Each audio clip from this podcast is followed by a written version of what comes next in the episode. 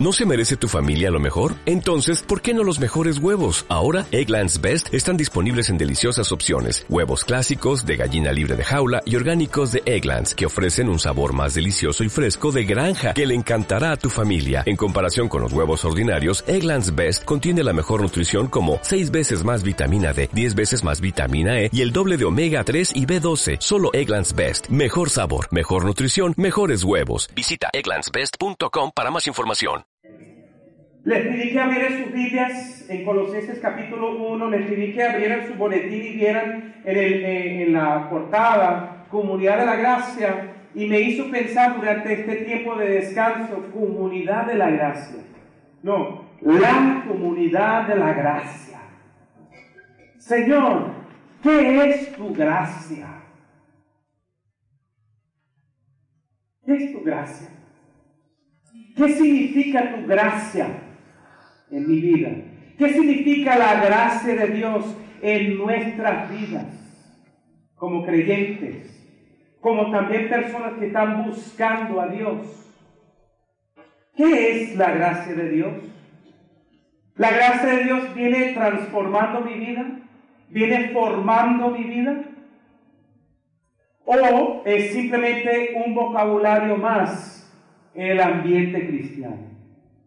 Realmente la gracia de Dios es algo palpable, concreto, que puedo ver Dios transformando mi vida. Estas fueron las preguntas que estuve haciendo de Dios. Como pueden ver en su boletín en la introducción, la gracia de Dios no está limitada por mi manera de entenderlo. Yo no tengo que entender la gracia de Dios para saber que funciona. Estaba en estos días trabajando con el motor del carro y, y, estos mecánicos me explican que la A, que la B, que la Z, todas las piezas del motor y yo no estoy mirando cuánto cuesta para arreglarlo. Yo también me quiere dar un taller y una conferencia de cómo funciona el motor del carro y el porqué de todas las cosas. ¿Cuánto cuesta para arreglarlo? ¿Me están entendiendo? Y muchos de nosotros con Dios a veces sentimos, como no entiendo, no le voy a pedir. O como no entiendo, no voy a permitir que la gracia de Dios actúe y obre en mi vida. Primero yo quiero entender y Dios dice, no, tiene que aceptarlo por fe. Como dije, dijo Walter. Cuando acepto la gracia por fe sin entenderlo es cuando funciona.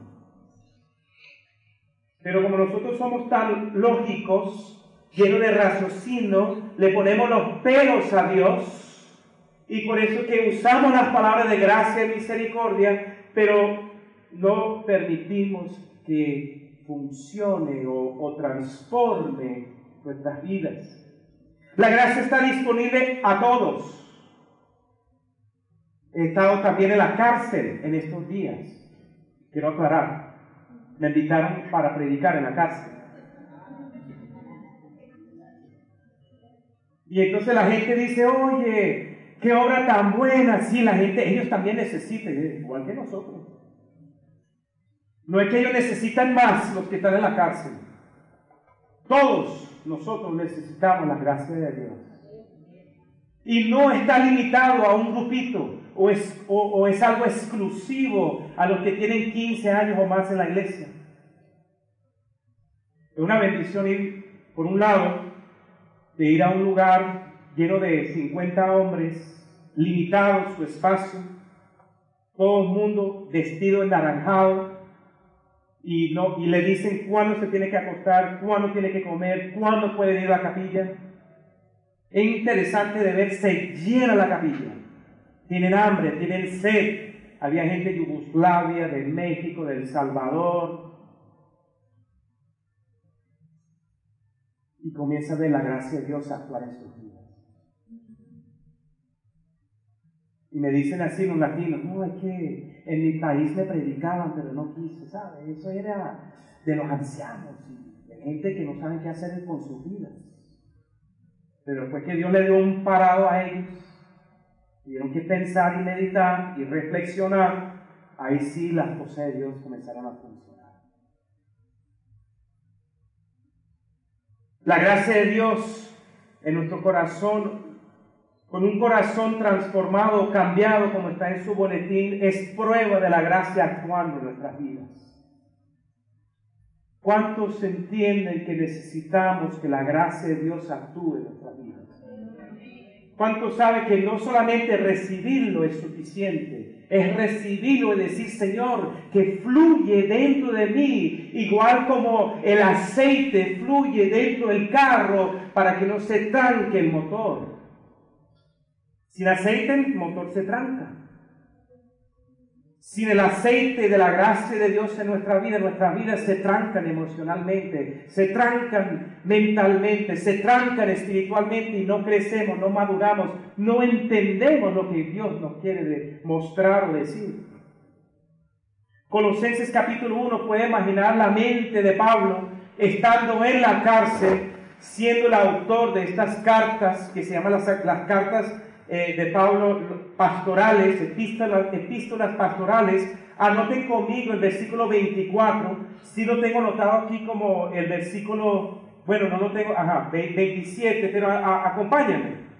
En Colosenses 1, versículo 24, dice Pablo, ahora me alegro en medio de mis sufrimientos por ustedes, hablando de la cárcel, y voy completando en mí mismo lo que falta de las aflicciones de Cristo en favor de su cuerpo, que es, otra vez, su cuerpo es, el Cristo es la cabeza, pero su cuerpo es la iglesia. Versículo 25 de, de esta llegué a ser servidor según el plan que Dios me encomendó para ustedes, el dar cumplimiento a la palabra de Dios. 26. Anunciando el misterio que se ha mantenido oculto por siglos y generaciones, pero que ahora se ha manifestado a sus santos, a su iglesia, a su cuerpo de Cristo. ¿Se lo están viendo? ¿Cuál es el misterio? Vamos a ver cuál es. 27, y este es el punto. A estos santos, a estos Dios, se propuso a dar a conocer cuál es la gloriosa riqueza de este misterio entre las naciones, que es Cristo en ustedes, la esperanza de gloria. ¿Cuál es el misterio que se ha escondido, que ha mantenido oculto durante todas estas épocas, siglos y generaciones? Que en el Antiguo Testamento ellos no entendían que los judíos y los gentiles se iban a unir debajo del mismo techo y ser la iglesia de Cristo.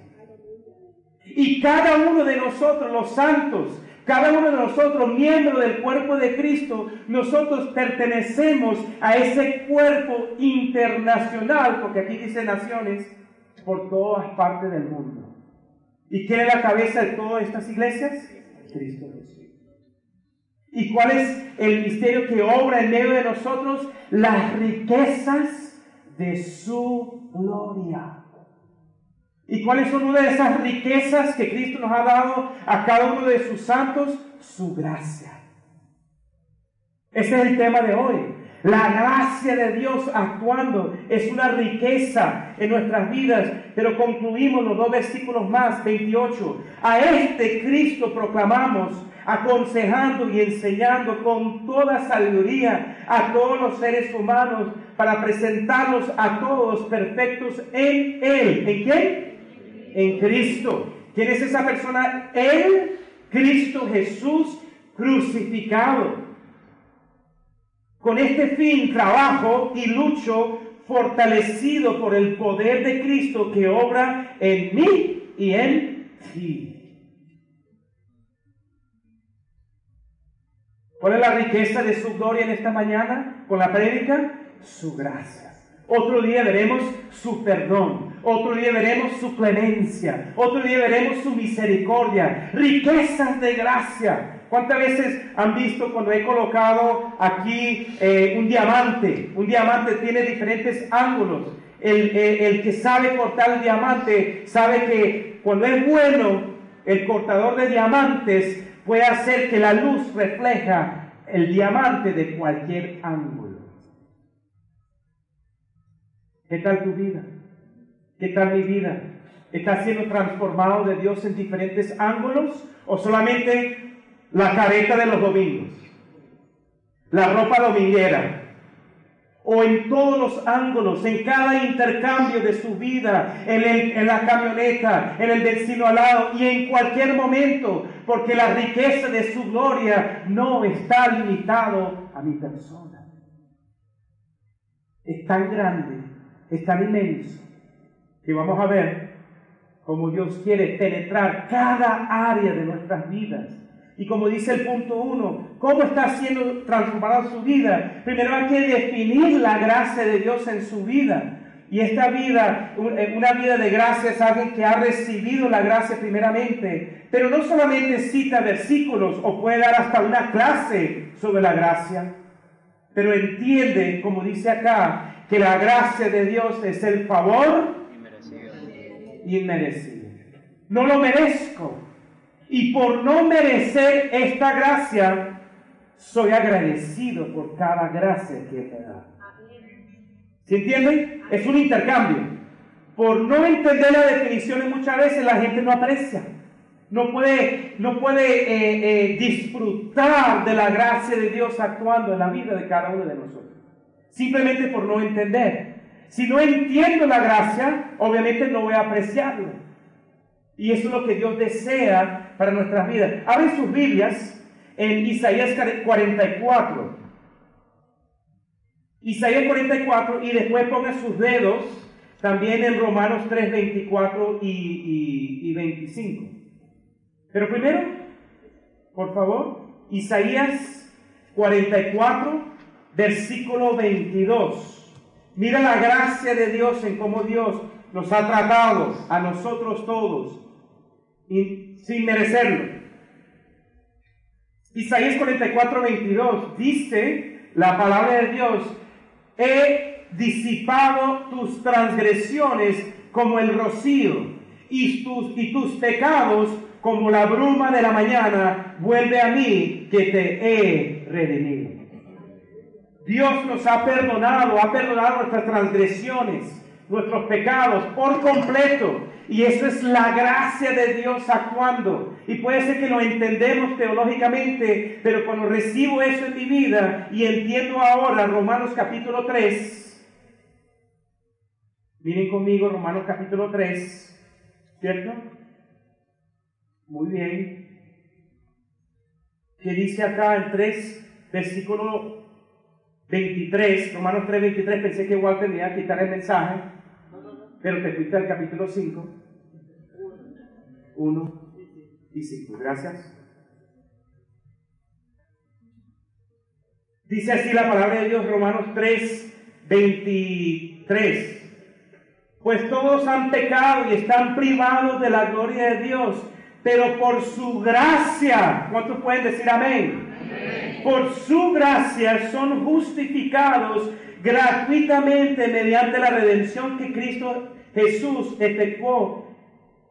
Dios lo ofreció como un sacrificio de expiación que se recibe por la fe en su sangre para así demostrar su justicia. Anteriormente en su paciencia Dios había pasado por alto los pecados. ¿Cómo había pasado por alto, hermanos? En el Antiguo Testamento cada uno de ustedes tenía que traer un becerrito, un cabrito, un animal, una, una paloma, un pájaro, y ofrecerlo con la sangre derramándose en el altar. Pero hoy en día no. ¿Por qué no? Porque el sacrificio de Jesús nos justificó a cada uno de nosotros que haya recibido esa gracia de Dios. No es por obra, no es por fuerza, no es por toda la información que tú conoces de Dios o no conoces. Dios te quiere perdonar y ofrece esa gracia a nosotros. Algunos nos llevan a este punto de una gracia barata. He escuchado eso también a través de los años. Ay, que ustedes son de la gracia barata de Dios reciben la salvación y viven continuando, continúan viviendo su vida como si hubiera nada, como nada hubiera pasado en tu vida. Tu vida continúa igual como antes. Y llaman eso una gracia barata. ¿Creen ustedes que la muerte de Jesús en la cruz fue algo barato? ¿Creen que esa gota de sangre que fue derramada en el madero por nosotros fue algo barato? Le costó su vida, ¿no es cierto? Y nosotros valoramos esa muerte extremadamente, que respetamos la presencia de Dios en nuestras vidas. Y eso nos lleva a respetar las relaciones que tenemos los unos con los otros por causa de esa presencia de Dios. Y el Espíritu Santo que sella nuestras vidas nos enseña y nos, encamina a tener buenas relaciones. Algunos cristianos le preguntaron en este viaje, oye, ¿vas a regresar a Venezuela? Latinos, cristianos. ¿Sí? ¿Y por qué? La situación está tan complicada y difícil. Sí, pero es cuando Dios más manifiesta su gracia. Porque si todo es calculado y todo es preparado y todo se puede anticipar de aquí a cinco años, no vamos a depender en Dios. ¿Cuántas veces no lo he visto en Colombia? Cuando mi familia pasaba por las tragedias de la guerra civil, los que conocen un poco de la historia de Colombia, pasaron por 45 años de guerra civil, donde el primo se mataba al primo. Y eso pasó en mi familia también. Y se mataban por un partido político, sin ir más allá. Los que conocen un poquito de historia saben que esa es la historia de Colombia. Y entonces uno comienza a ver la gracia de Dios actuando y moviéndose en diferentes niveles. Y la gracia de Dios como el agua. El agua siempre busca a nivelarse. ¿Y cómo está la gracia de Dios funcionando en tu vida? ¿Se está nivelando? ¿Está buscando cómo actuar en su carácter, en sus relaciones, en sus estudios, en sus trabajos, en su familia? Te cuento algo más de Colombia. Mi mamá tiene 80 años de edad y es la menor de siete hijos. Ella fue a Colombia a visitar su hermana de 94 años de edad. Alcaldesa, toda una mujer de la sociedad. Y ella era encargada de nosotros, mi hermana y yo, cada vez que visitamos Colombia.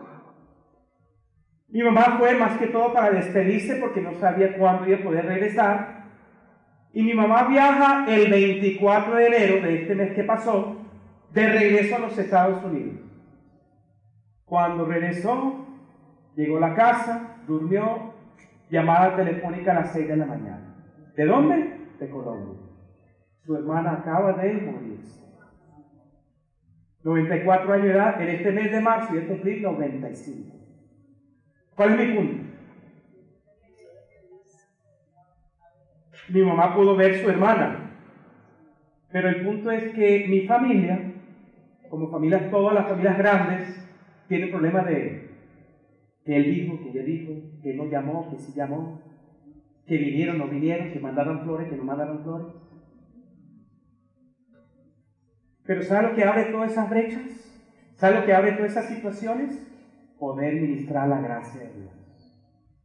Que el otro sabe, que el otro no supo, que sí supo, que no vino, que no supo Pero mi mamá pudo ver su hermana y fue una gracia que Dios le permitió. Y eso abrió para que mi familia en los Estados Unidos colombiana abrieran también sus corazones y pudiéramos ministrarles a ellos, que muchas veces por esta posición evangélica que he tomado a través de los 30 años, a veces no comprenden la gracia de Dios. Pero yo doy gracias a Dios. Aunque ella murió y vivió una vida plena, eficaz. Tocó la vida de estas personas increíblemente. En el día que murió, 655 personas entraron en Facebook. Ella ni siquiera sabe lo que es Facebook.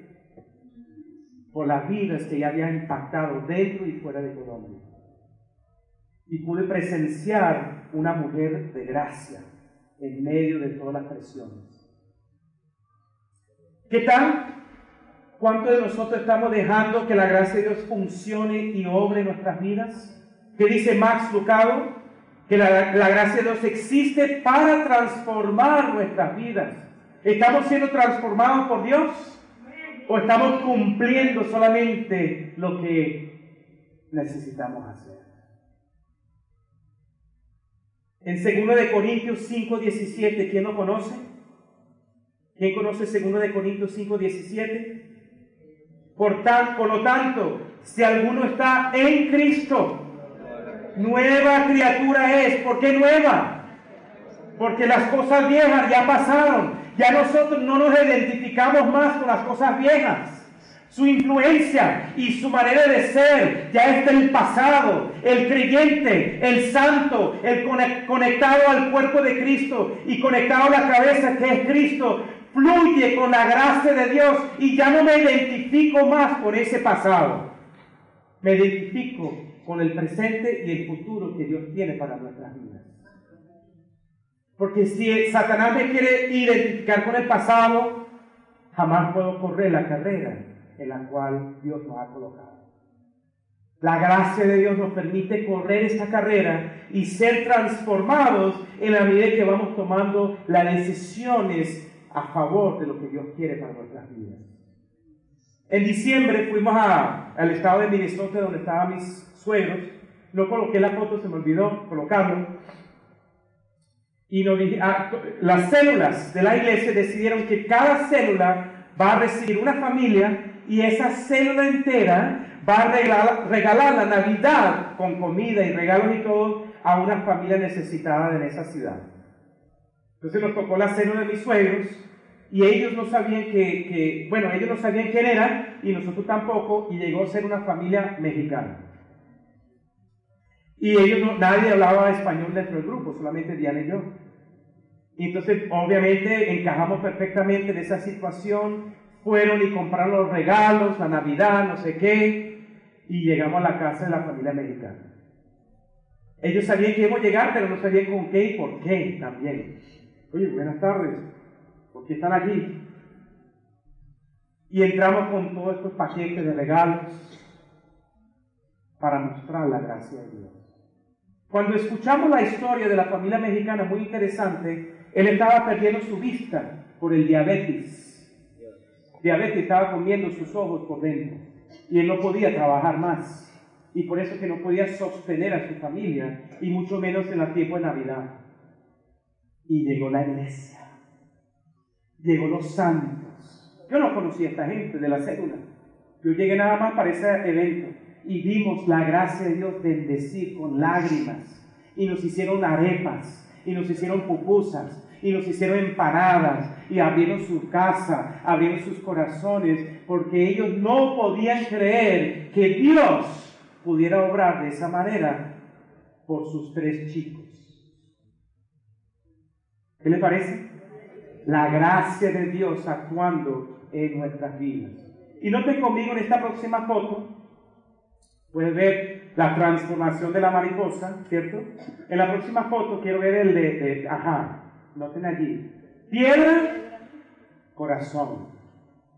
En Ezequiel 11, 19 dice que Dios cambió, transformó el corazón de piedra de Israel a un corazón de carne. ¿A cuánto le ha pasado eso? ¿Cuántas veces hemos sido duros y orgullosos e independientes en nosotros mismos? Todo el Antiguo Testamento tiene que ver con la terquedad de Israel. Israel es el símbolo de la terquedad del Antiguo Testamento. Pero note conmigo en el próximo versículo, en Gálatas 2.20, que es el próximo punto de su boletín, que dice Gálatas 2.20, ¿quién fue el símbolo de la terquedad y de la determinación humana en el Nuevo Testamento con los judíos? Pablo. Pablo, un corazón, un, asesino. Él arrastraba a los hombres y a las mujeres por el cabello de la medianoche. y estaba en camino a Damasco. ¿Y qué pasó en el camino a Damasco? Dios cambió su corazón de un corazón de piedra a un corazón de carne. ¿Qué, eh, ¿Qué, fue lo que produjo ese cambio? ¿Qué de la gracia, qué fue lo que cambió al corazón de piedra al corazón de carne? La gracia de Dios.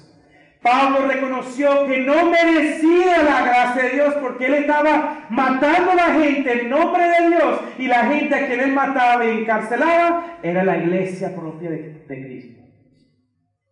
¿Qué tal? ¿Cuánto le gustaría levantarse y despertarse esa realidad? Que tú eres el problema.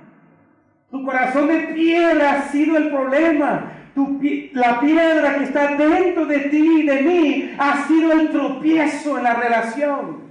Esa terquedad, esa autosuficiencia de que yo quiero y tengo mis derechos. Es la piedra que no permite ver y funcionar la gracia de Dios en nuestro medio. Pero escucha la historia. Gálatas 2.20, mire lo que dice Pablo. Pablo, escribiendo a, los Gálatas, dice así, he sido crucificado con Cristo y ya no vivo yo, sino que Cristo vive en mí. Lo que ahora vivo, viste que ya no vive en el pasado, lo que ahora vivo, ¿cierto? En el cuerpo lo vivo por la fe en el Hijo de Dios, quien me amó y dio su vida por mí.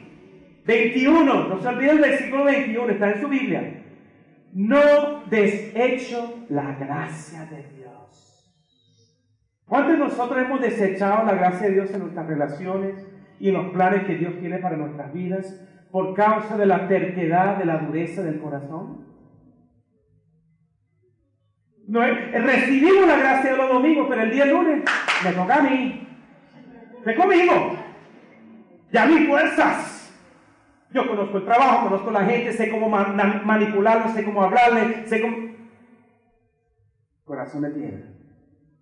Ya no vive Cristo, vives tú. Ese versículo no lo puedes citar. Puede ser que el domingo, pero el día lunes a las 11 de la mañana cuando viene el aprieto, la situación, la incomodidad, cuando dices tú, perdí mis derechos.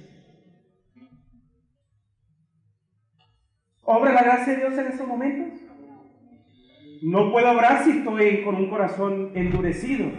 Si desecho la gracia de Dios, como dice Pablo, no desecho la gracia de Dios. Si la justicia se obtuviera mediante la ley, quiere decir, yo manteniendo la ley, Cristo habría muerto en vano. Todo en vano. Esto en vano, los estudios bíblicos en vano, las buenas obras en vano, si no fuera por la gracia, primeramente, todo es en vano. Todo, dice Pablo, el asesino que se convierta. ¿Qué tal ustedes? ¿Cuántos les gustaría ser Ananías? ¿Sabe Ananías en Hechos capítulo 9? Quien Dios le dijo a él, vaya a esta casa, a, este, esta, a esta casa, por esta calle, y hable a un señor que se llama Pablo. Quítele las vendas de los ojos y tú lo vas a invitar al culto. Así como hizo Junior, invitó a la gente, al, amigo del culto. ¿Cuánto le gustaría ser Ananías? Yo no. ¿Invitar a un asesino a la iglesia? Oye, lo pensaría como 50 mil veces. ¿Cuánto me entienden? La gracia de Dios sobrando en la vida de Ananías, en Hechos capítulo 9, versículo 10, de ir a la casa de un asesino y liberarlo para que entraran a la comunión de los hermanos. ¿Qué tal? La gracia de Dios obrando en nuestras vidas. Y por, vamos a ir concluyendo acá. ¿Qué hace que el cristianismo sea único comparado a otras religiones? Obviamente todos sabemos la resurrección de Cristo. El único líder religioso en el mundo que ha resucitado la muerte ha sido Jesucristo. Ni Buda, ni Confucio, ni a, Mahomet, nadie. Mahoma, ¿no? Mahoma. Gracias. Estoy escuchando. Pero ¿cuál es el punto? Todas las otras religiones tienen requisitos para cumplir. ¿Sí me entienden? Hay requisitos. Cumpla con esto, seis meses, ayuno, haga buenas obras, muestra tu sacrificio, no sé, sacrificios, requisitos, algo para cumplir. Pero Cristo cumplió con toda la ley perfectamente. Y Cristo pagó cada impuesto, cada tarifa, cada tasa que el pecado humano le haya exigido. ¿Y qué fue lo que dijo en la cruz? Al final, consumado es. Diga conmigo la palabra griega, tetelestai. Otra vez, tetelestai. Una palabra en griega son tres palabras en español. Consumado es. Dos palabras. Consumado es. ¿Qué es lo que está consumado? Que la gracia de Dios pagó por cada uno de nuestros pecados, que la gracia de Dios entre en nuestros corazones para cambiar nuestros corazones tercos e independientes y autodeterminados hacia la destrucción muchas veces. Y la gracia de Dios nos transforma sin exigir nada antes de aceptar a Cristo como Salvador. ¿Sabe por qué? Porque Cristo prepara el camino, como el aceite va preparando el corazón preparando el, aceite en el carro, va ayudando al motor a funcionar y el aceite del Espíritu Santo va trabajando en nuestros corazones para hacerlo suave y tierno.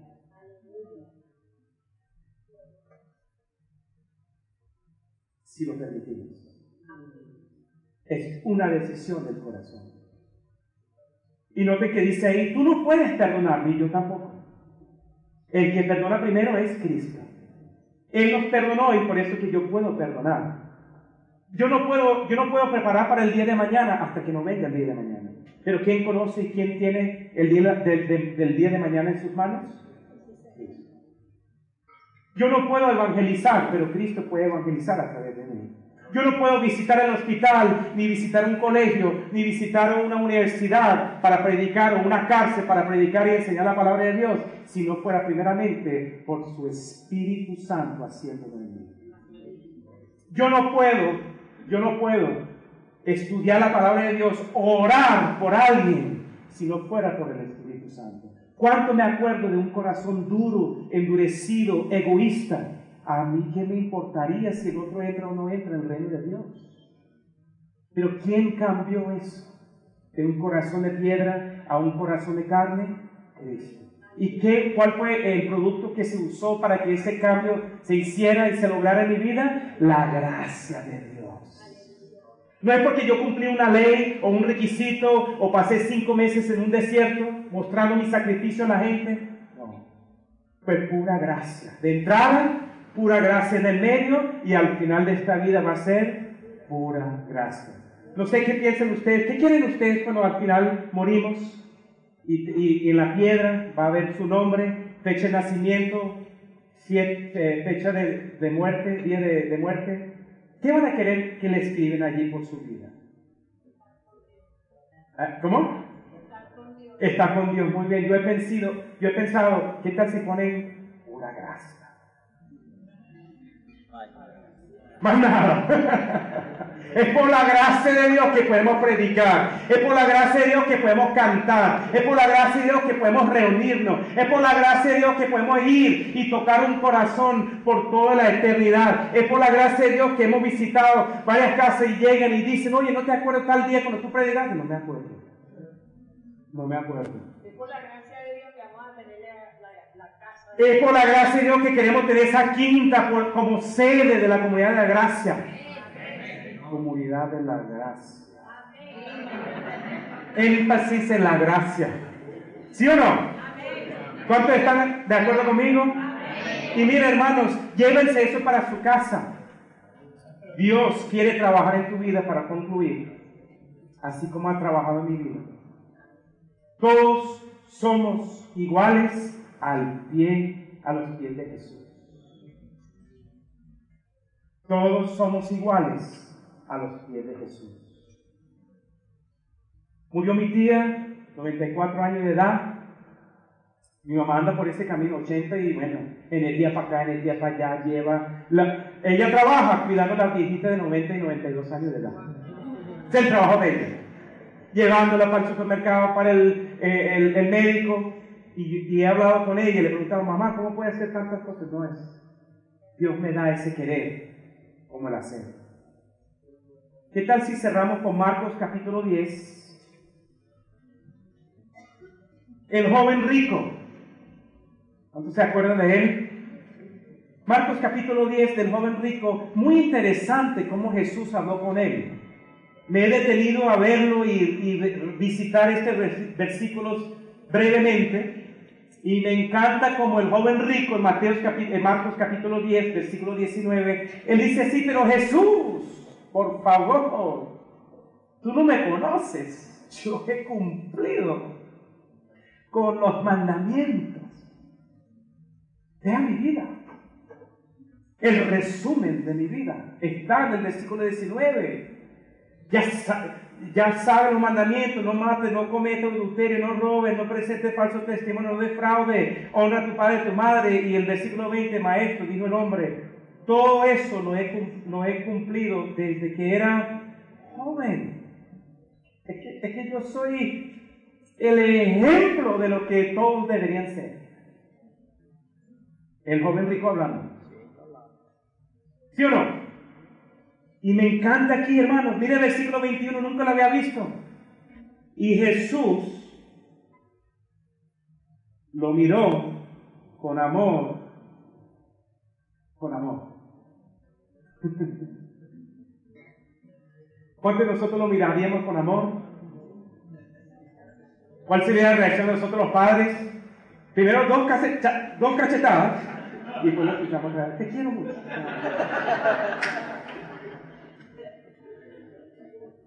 ¿Me están entendiendo lo que, lo que está pasando aquí?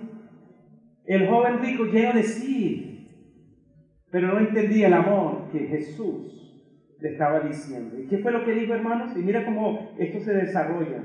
Te falta una sola cosa, joven rico. Anda, vende todo lo que tienes y dáselo a los pobres y tendrás tesoro en el cielo. Y mira esto que nunca había visto tampoco. Luego, ven y síganme. ¿A cuántas personas cuando Jesús sanaba y querían seguirlos, Él le decía, no, no me sigues, regresa a tu familia y háblales lo que ha pasado aquí. Pero aquí no. Él dice, vende todo y sígame. Mira el desafío. No solamente vender las cosas, pero también seguir a Jesús. Y él dice, ¿qué pasó con el versículo 23? Jesús miró alrededor y, ah, no, 22. Al oír esto, el, el hombre se desanimó y se fue triste porque tenía muchas riquezas. No se trata de las riquezas. ¿Dónde está endurecido tu corazón? ¿Dónde no ha llegado la gracia de Dios en tu vida? ¿Dónde deseas que la gracia de Dios fluya? en tu vida para tú ver lo que Cristo ve en ti. Tú eres especial. Nosotros somos los santos de Cristo, el cuerpo de Cristo atado a la cabeza Cristo Jesús. Si cada uno de nosotros dejamos, dejáramos que la gracia de Dios fluye, vamos a poder impactar, a veces con palabras, muchas veces, muchas veces con nuestras acciones porque lo vamos a hacer de un corazón lleno de gratitud y lleno de sabiduría y lleno de las riquezas de Cristo. ¿Cuánto lo ven? No queremos salir tristes cuando Dios toca un área de nuestras vidas, que puede ser que no sean riquezas formales, pero son ídolos que tú y yo tenemos escondidos por ahí, que solo Él sabe cuáles son. ¿Y por qué Jesús fue detrás de Él sobre la riqueza? porque sabía que su ídolo era la riqueza. Pero seguir a Jesús hay que dejar los. ¿Cuántos me están comprendiendo? Y vamos a cerrar, hermanos. ¿Será que la gracia de Dios no basta esta mañana? ¿Basta la gracia de Dios? ¿O es gracia más obras? Ah, no, gracia más la ley. Ah, no, ya entendí. Gracia más y la religión. Ah, no, gracia más el poder. Ah, no, no, ya entendí. Gracia más posiciones. Gracia más posesiones. Yo entendí. Ya tengo el mensaje claro. O es pura gracia. O es pura gracia o es gracia más y tú puedes llenar el espacio vacío. Y fue que por eso que hace unos ocho años atrás, sentados en Selenita frente a un, un pizarrón en blanco, decidimos la comunidad de la gracia. No queremos que aparezca nada de lo que no sea de la obra de Dios en nuestra vida. Amén. Padre, en tu nombre y para tu gloria, gracias por este tiempo. Gracias por tu bondad hacia nosotros. Gracias por tu gracia. Gracias, Señor, porque tú nos has colocado aquí, Señor, en este año, en esta ciudad, en este lugar, con nuestras familias.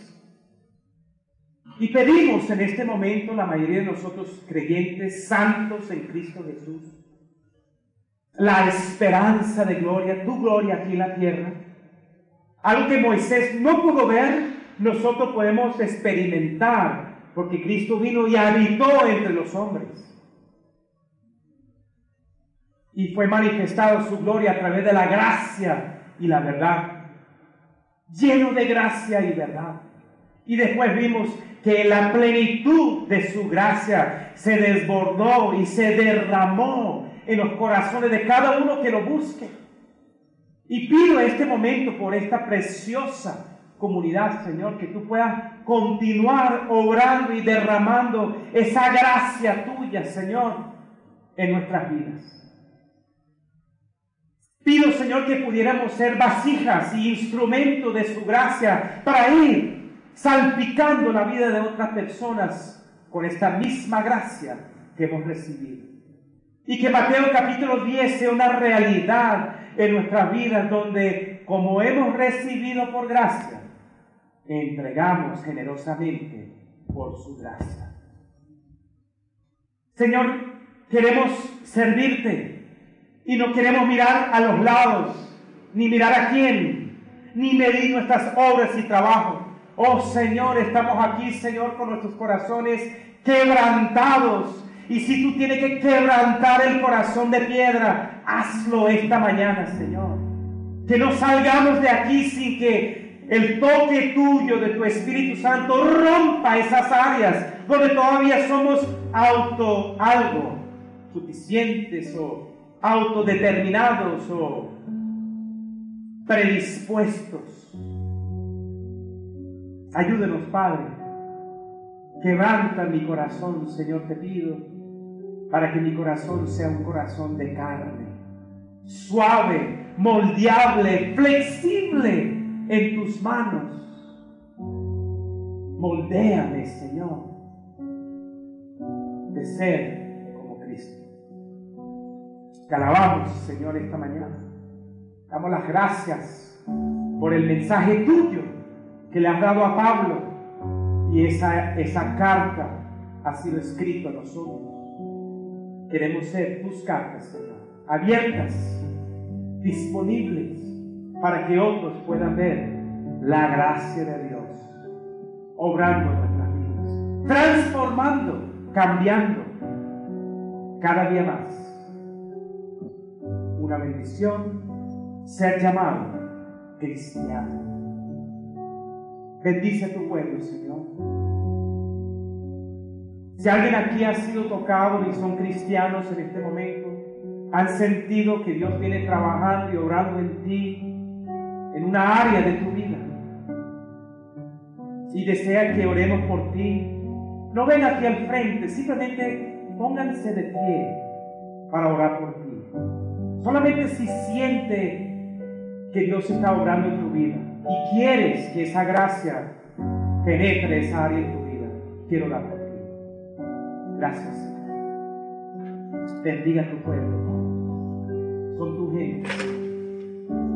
Ayúdalos, Señor. Ayúdame. Queremos ser tus siervos. Y en este momento, Padre, nos ofrecemos a ti como un sacrificio vivo delante del altar tuyo. El altar es, ya no vivo yo, mas vive Cristo en mí. Gracias, Señor, por esta vida. Bendícenos, ayúdanos, guíalos, muéstrales cómo crecer, cómo entregar, cómo ser guiado por ti y en el día de mañana. Pueden tomar asiento. Y para cerrar, si hay alguien aquí por primera vez oyendo las buenas nuevas, tú deseas recibir a Cristo en tu corazón, oremos. Diga así, persona por primera vez, oye, escuché el mensaje, no entiendo la gracia de Dios, pero quiero recibirla en mi vida. Quiero que Jesús entra en mi vida como mi Salvador. Sé que soy pecador, lo leí hoy, lo entiendo, lo sé, pero no sé qué hacer con todo esto.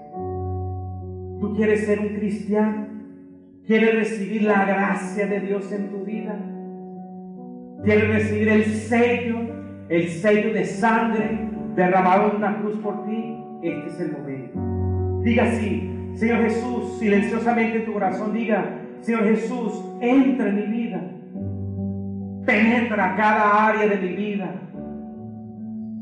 sea mi Salvador, sea el Señor de mi vida, para yo poder también crecer en tu gracia. Si alguien aquí lo ha hecho por primera vez, esta oración, quiero orar por ti. ¿Alguien lo ha hecho? Levanta su mano si lo ha hecho o mírame con tus ojos. Has recibido la salvación. Amén. ¿Alguien más? ¿Ha recibido esa salvación gratuita del Señor? Amén. ¿Alguien más recibiendo la pura gracia de Dios en tu vida? Gracias por esta vida. Que el Señor lo bendiga. Señor, cuídalo, atiéndalo, ayúdalo. Y Señor, que tú seas el Señor de su vida. En tu nombre te pedimos y agradecemos.